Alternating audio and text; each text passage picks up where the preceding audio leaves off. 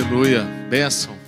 Vamos orar com a vida do pastor André para a gente receber a palavra de Deus hoje, aquilo que Deus colocou no coração dele. Senhor, muito obrigado mais uma vez por a gente estar junto. Obrigado por a gente poder entregar o nosso coração ao Senhor e, e na entrega receber também. O Senhor use a vida do André agora poderosamente, que ele possa mesmo ministrar ao nosso coração aquilo que o Senhor depositou e tem depositado na vida dele. Nós queremos mesmo receber do Senhor, ó Deus, instrução, exortação, ânimo, tudo que o Senhor tiver para nós. Em nome de Jesus. Amém. Aleluia. Bom demais estar ainda que distantes, mas o nosso coração pulsa e bate na mesma, na mesma vibe, né? Nós estamos, nós cremos que, ainda que todas essas é, dificuldades que temos é, vivido nesses últimos tempos, nós cremos que o Senhor tem tratado o nosso coração, tem tratado a nossa vida, tem trazido maturidade para nós, para nós como igreja. É, eu tenho compartilhado que na nossa casa, na minha casa, é, nós temos vivido um tempo muito, muito, muito especial, onde muitas questões estão sendo colocadas é, diante da mesa e a gente está tendo que tratar muitas coisas, e tem sido muito bom. E agora, aqui hoje, nós vamos continuar né, a série que nós temos trabalhado, a, a série de espiritualidade emocionalmente saudável, né? Espiritualidade emocionalmente saudável. E hoje, no subtema, nós vamos trabalhar a questão da maturidade emocional e, e a gente vai entender um pouco que essa maturidade emocional, ela anda, né? Ela caminha é, na mesma proporção, na mesma medida que a nossa maturidade espiritual. Então, a maturidade emocional e espiritual, elas meio que caminham juntas, elas trabalham juntas. Não tem como eu falar que sou uma pessoa madura espiritualmente falando, se eu não sou uma pessoa madura emocionalmente falando. Então eu queria ler um texto para a gente começar a conversar sobre esse assunto, né? lá de Hebreus, que diz assim: Quanto a isso, temos muito que dizer, coisas difíceis de explicar, porque vocês se tornaram lentos para aprender. Chamou a gente de lerdo na cara dura, né? De fato, embora a essa altura já devessem ser mestres, vocês precisam de alguém que lhes ensine novamente os princípios elementares da palavra de Deus. Estão precisando de leite e não de alimento sólido. Quem se alimenta de leite ainda é criança e não tem experiência no ensino da justiça. Mas o alimento sólido é para os adultos, os quais pelo exercício constante, tornam-se aptos para discernir tanto o bem quanto o mal. E eu quero começar falando dentro dessa, desse texto, né, dessa exortação do autor do livro de Hebreus, que chama a nossa atenção para a nossa imaturidade. Então, ele já chega, né, com os dois pés na, na, na, porta, dizendo assim, né? Olha, vocês têm sido lerdos, não é possível, a gente tem falado tanto, e vocês já têm tanto tempo de caminhada, mas ainda preciso dar para vocês leite, como crianças. E a gente precisa então entender esse processo de maturidade com o qual nós somos desafiados pela palavra. E um dos problemas que nós temos, um dos desafios que nós temos, é que muitas vezes nós confundimos ah, essa maturidade espiritual e emocional com conhecimento. Então, nós vamos encontrar gente que está há anos estudando a Bíblia, que lê a Bíblia, que está há anos frequentando uma igreja e que às vezes sabe até textos enormes, inteiros de cor, conhece os textos, mas ainda assim não atingiu uma maturidade espiritual e emocional. Como é que a gente faz para avaliar isso? Como isso se relaciona na nossa vida?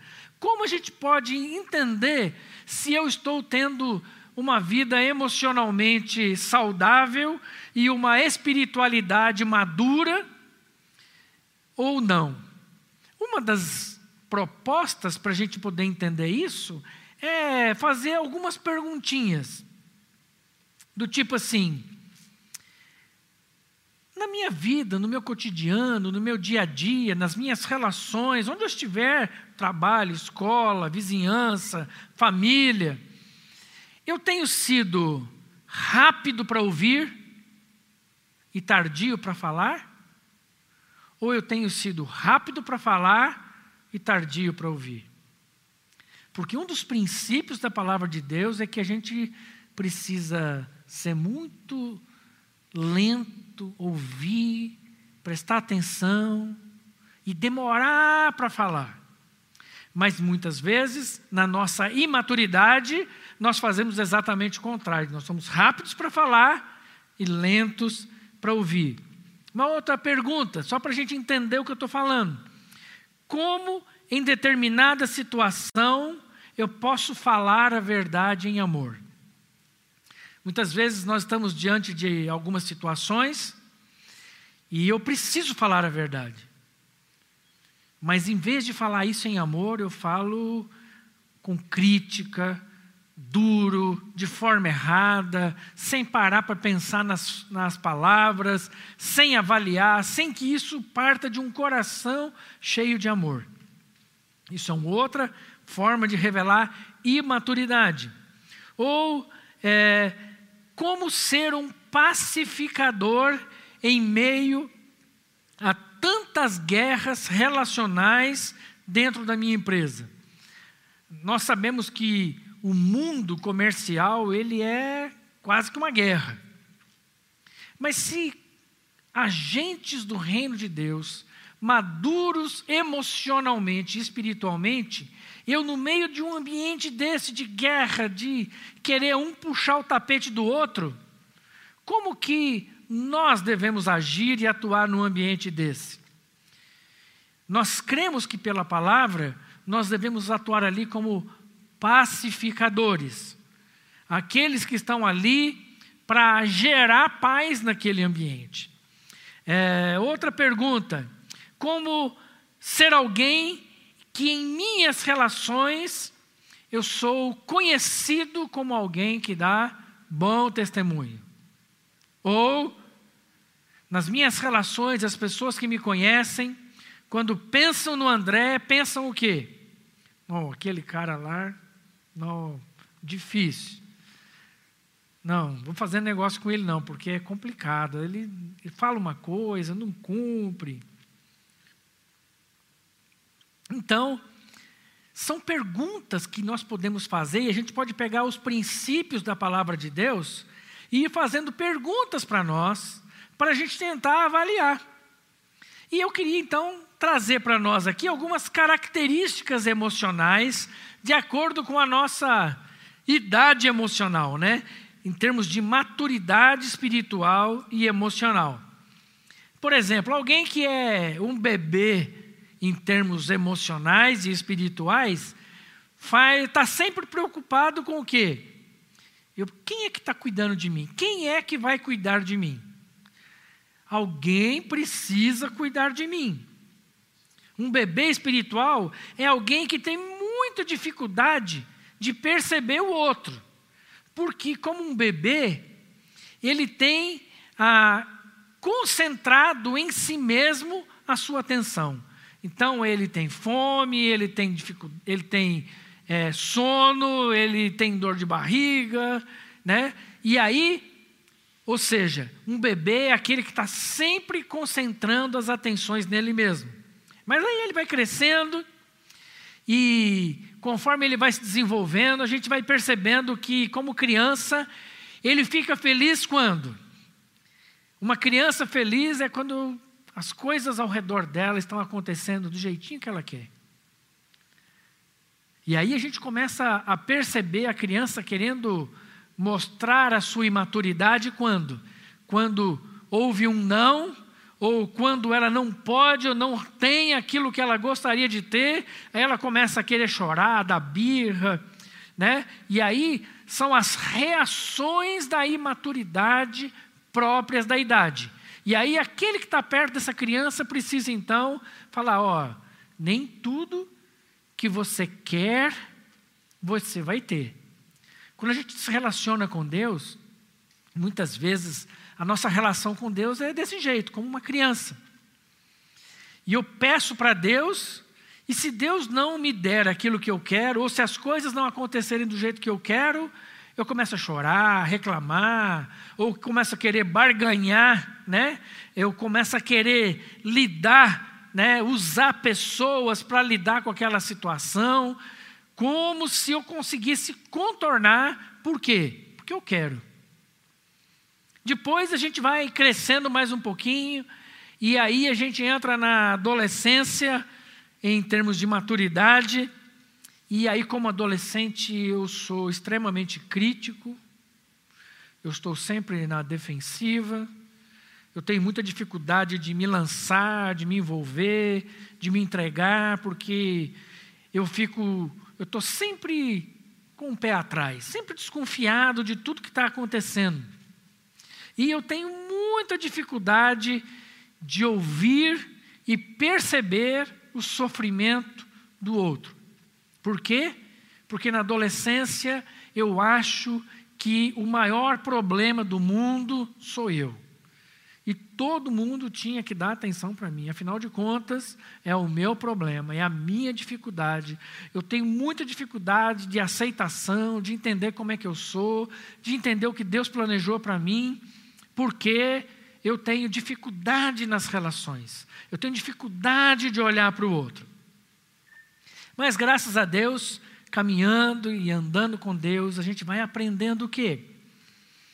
A ser adulto, a ser maduro na nossa espiritualidade, sermos maduros emocionalmente falando, e então a gente começa a ter uma postura diferente, do tipo: olha, eu reconheço, eu administro, eu assumo a responsabilidade diante das minhas ideias e sentimentos. Então agora a minha postura é uma postura de assumir compromissos. Agora, hum, maduro, eu trago sobre mim a responsabilidade.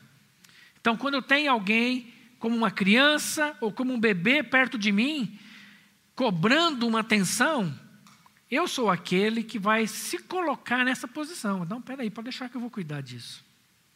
Eu sei que você tem dificuldade de, de se manter, de precisa de ajuda, então eu vou me colocar nesse lugar. Eu vou me dispor a isso, né? E agora, maduro, quando alguém fala sobre mim ou acerca de mim ou aquilo que naquilo que eu estou envolvido, eu já consigo respeitar o outro sem precisar que o outro mude.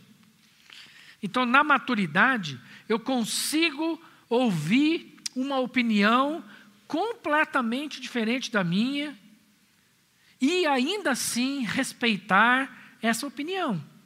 E respeitar sem exigir que o outro mude de opinião.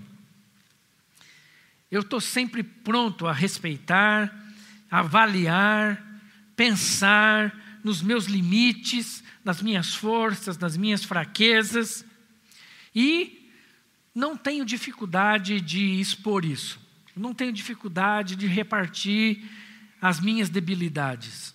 Eu não tenho problema com chegar diante de alguém e falar assim: eu tenho desafio nessa área. Essa é uma área que eu preciso crescer, que eu preciso aprender, que eu preciso desenvolver. É uma área, uma deficiência, às vezes da personalidade, às vezes uma deficiência em termos de maturidade mesmo, ou por conta de todo um histórico, de um background familiar. Isso é uma voz muito forte na minha vida e eu tenho então dificuldade de lidar com essa situação. Mas na maturidade eu não tenho problema em reconhecer isso, abrir isso e pedir ajuda. E então, nós, eu quero, partindo assim já para uma conclusão, né, eu quero trabalhar dois pontos que são muito importantes é, para nos ajudar, para nos auxiliar a atingirmos uma maturidade espiritual. Como eu faço, né? O que eu tenho que fazer para crescer, para aprender, para desenvolver a minha espiritualidade e a minha área emocional. Então, primeiro aspecto é baseado numa prática que eu chamo de prática da presença das pessoas. Nossa, que estranho, né? Ou seja, é, se existe uma coisa que vai gerar maturidade na minha vida, é gente perto de mim. E eu queria então é, lembrar né, daquele texto lá de Coríntios, em que Paulo chama a atenção da igreja de Corinto, porque lá aconteceu assim um problema. Ele fala assim: irmãos, eu não pude falar vocês como espirituais, mas como carnais, como crianças em Cristo. Dei-lhes leite, não alimento sólido, pois vocês não estavam em condições de recebê-lo. Agora, Paulo está falando praticamente a mesma coisa que Hebreus disse, porém, agora ele vai mudar os motivos. Ele fala aqui: de fato, vocês ainda não estão em condições, porque ainda são carnais. Por quê? Eu vejo que há inveja e divisão entre vocês. Não, não estão sendo carnais e agindo como mundanos? Porque alguém diz, eu sou de Paulo, eu sou de Apolo. E aí Paulo então vai trabalhar que a, a falta de maturidade emocional deles agora já não é mais pelo conhecimento, e sim pelas relações. Porque as relações com as quais eu me envolvo geram maturidade na minha vida. Aliás, a essência da espiritualidade é amar pessoas. Se eu pudesse é, resumir tudo que eu tenho para vocês, se você conseguir gravar isso, eu estou feliz. Que diz: a essência da espiritualidade é amar pessoas e se relacionar com elas. Se a gente aprender isso, nós vamos é, crescer e vamos amadurecer muito rapidamente. Porque as pessoas que têm dificuldade de amar, de estar presente com outras pessoas, pessoas que têm dificuldade de se relacionar com outros, têm muita dificuldade de amadurecer. É, quando perguntaram para Jesus, mestre, qual é o maior mandamento? A resposta de Jesus foi: Ame o Senhor teu Deus de todo o teu coração, de toda a tua alma e de todo o seu entendimento, e ao próximo como a si mesmo.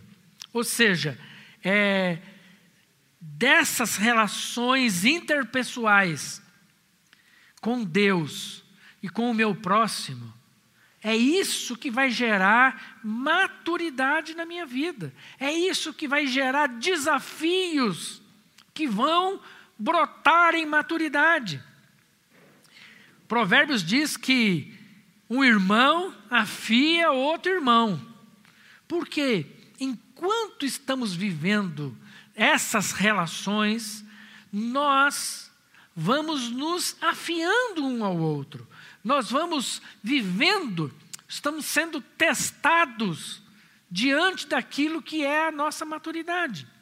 Então, é, é impressionante que quando eu permito que em Deus meu mundo não seja isolado do mundo dos outros, eu consigo parar de pensar apenas nas coisas que giram em torno de mim. Quando eu paro de olhar apenas para o meu mundo e começo a levar em consideração o mundo do outro, eu começo a perceber necessidades, a minha sensibilidade é aguçada, as minhas percepções são alteradas, são modificadas, e agora, diante do outro, o um desafio.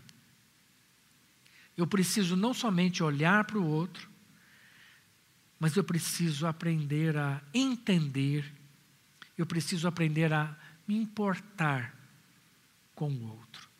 Agora, a maturidade das relações vão trazendo para mim o desafio de entender o outro, de tentar perceber por que, que ele pensa assim tão diferente de mim. Por que, que diante da mesma situação, às vezes diante do mesmo momento, as reações são tão diferentes? A forma de lidar com as situações são tão diferentes. E o segundo ponto que eu queria trazer para nós, como forma de amadurecermos, é a nossa capacidade de resolver conflitos. É, e é interessante que a maturidade ela vem quando nós vamos aprendendo que diante da vida, diante das coisas, nós vamos ter que enfrentar muitos conflitos. E às vezes há uma falsa no, noção de pacificador, né? Lembram que lá no comecinho eu falei sobre a ideia de sermos pacificadores no nosso ambiente de trabalho? Mas muitas vezes, quando nós falamos em pacificador, nós entendemos isso de uma forma meio que errada, distorcida. Quando a gente começa a achar que ser pacificador é aquele cara que nunca vai para um conflito. Fala, não, vou entrar nisso, não, isso vai dar trabalho, isso vai, vai gerar desafio, isso vai gerar problema na minha vida. Não, não vou querer confrontar isso, não, porque sei lá se o cara vai entender o que, que eu estou querendo, ele pode achar que eu estou querendo não sei o quê. Mas quando a gente vai para a vida de Jesus, e a gente começa a ver como Jesus lidava com isso, e eu quero só lembrar de dois exemplos que são muito claros, né, muito conhecidos. Certa vez Jesus estava lá com seus discípulos e ele perguntou para eles assim: O que, que o povo diz que eu sou? Quem o povo fala que eu sou, hein? E aí eles começaram a responder: um Elias, profeta. E aí Pedro diz: Tu és o Cristo, o Filho do Deus vivo. E aí Jesus meio que bate nas costas de Pedro e fala assim: É isso aí, meu filho, agora você entendeu. E aí Jesus continua a mesma conversa, falando: Bom, é o seguinte, nós estamos indo para Jerusalém, e lá em Jerusalém eu vou ser preso eu vou ser traído, eu vou ser preso, eu vou ser condenado, eu serei morto, mas fiquem tranquilos, no terceiro dia eu vou ressuscitar. E aí o mesmo Pedro, que tinha acabado de falar, Tu és o Cristo, Filho do Deus vivo, diz para Jesus assim, chama Jesus num canto fala assim, Senhor, não, isso não vai acontecer, não. Eu não vou permitir que isso aconteça. Eu não vou permitir que o Senhor seja preso e executado. E aí Jesus, parece que está falando com outra pessoa agora, fala assim: arreda Satanás, sai daqui, porque isso não vem de Deus, isso não vem do Senhor, porque o que você está dizendo não é verdade. Ou seja, Jesus não se limitou a falar assim: não, Pedro, eu entendo seu coração, não, não vamos. Não, Jesus vira a mesa. E por falar virar a mesa, nós lemos daquele outro episódio em que Jesus, já depois de ter entrado em Jerusalém, aquela entrada triunfal, Jesus vai para o templo E naquele lugar que era para ser um ambiente de adoração, de comunhão, de oração, o que, que ele encontra lá? Um mercado. Gente vendendo pombinha, ovelha, é, óleo, tinha de tudo, vendia de tudo lá, dentro do templo. E aí Jesus fica indignado diante daquela forma completamente equivocada de lidar com as coisas de Deus, Jesus literalmente vira a mesa, chuta o pau da barraca e põe todo mundo para correr. Fala: não, este lugar é para ser a casa de oração para todos os povos. Aqui é o lugar onde as pessoas deveriam vir para ter um encontro com o Pai. É para ser um, um ambiente de solitude, de meditação, e não essa balbúrdia, essa confusão que ah, vocês têm transformado esse lugar. E então, Jesus fala: olha, vocês precisam aprender, através do exercício de serem confrontados e de confrontarem. E eu quero dizer para vocês, meus queridos, que essa talvez, falar sobre esse assunto para mim é um grande desafio. Por quê? Porque, como eu falei agora há pouco, a gente não tem dificuldade de falar das nossas debilidades, e essa talvez seja a minha maior debilidade. Eu, na minha vida, eu tenho muita dificuldade do confronto. E eu quero aqui, diante de vocês, confessar isso. Essa talvez seja a área de maior desafio da minha vida. Eu muitas vezes vejo, percebo, mas eu tenho, eu tenho que lutar contra mim mesmo para poder confrontar alguém. E como o meu coração é um coração muito, muito sensível ao outro, é, às vezes eu confundo essa sensibilidade em perceber o outro, em querer amar o outro, em querer ver o outro bem, e eu confundo isso, não confrontando. E aí eu estou errado, porque aí eu perco a oportunidade de abençoar o outro, e perco a oportunidade de amadurecer. Então, quando a gente trabalha, quando a gente lida, de forma coerente com a verdade, com a palavra, com a justiça, com o amor, quando eu estou pronto para perceber o outro, eu não posso negar e entrar num conflito cheio, assim, untado, né, de amor.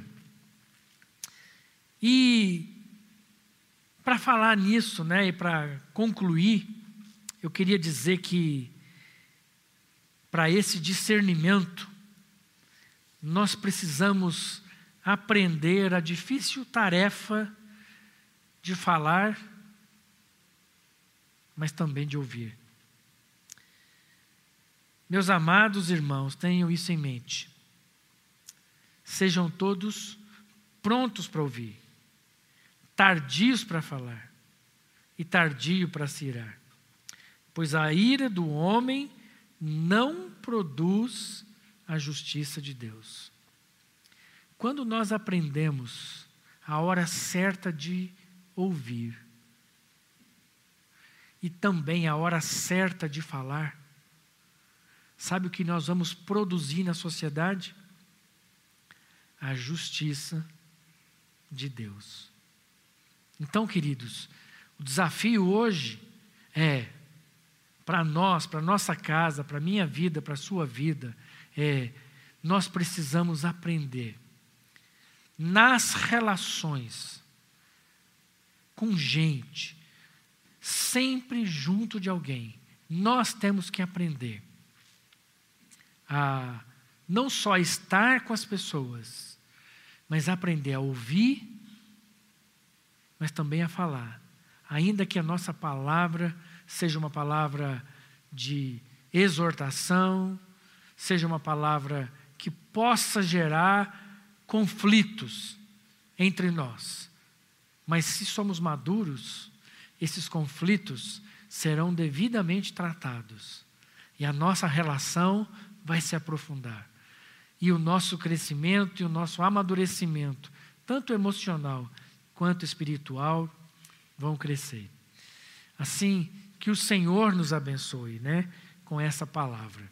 E eu queria orar com você ainda, queria apresentar a nossa vida diante do Senhor, para que é, possamos aprender com Ele. Tudo que Ele tem, tudo que Ele faz, tudo que nós fazemos para Ele, seja para que a justiça de Deus se estabeleça. Amém? Vamos orar? Senhor, em nome de Jesus, eu quero clamar por cada vida, por cada um daqueles que estão nos ouvindo agora, Pai. Ó oh Deus, que a palavra do Senhor, cheia de amor, cheia de misericórdia, cheia de graça, possa nos alcançar, e que a gente possa entender, ó Deus, e a gente possa fazer perguntas para nós mesmos acerca dos princípios da palavra de Deus. Senhor, eu tenho, tenho tido essa postura no meu ambiente de trabalho, nas minhas relações, na minha relação com a família, nas minhas relações comerciais.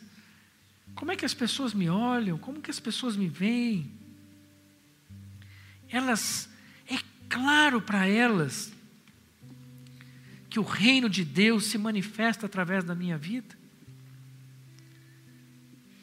E às vezes o reino de Deus vai se manifestar na minha vida num abraço, num sorriso. Mas às vezes a, a palavra de Deus e o reino de Deus vai se manifestar numa palavra de exortação que gera conflito às vezes. Mas nós não podemos nos é, abster dessa responsabilidade de falar do reino de Deus e da sua justiça. Assim, Senhor, em nome de Jesus, abençoa com graça e amor cada um de nós, em nome e por amor de Jesus. Amém. Aleluia.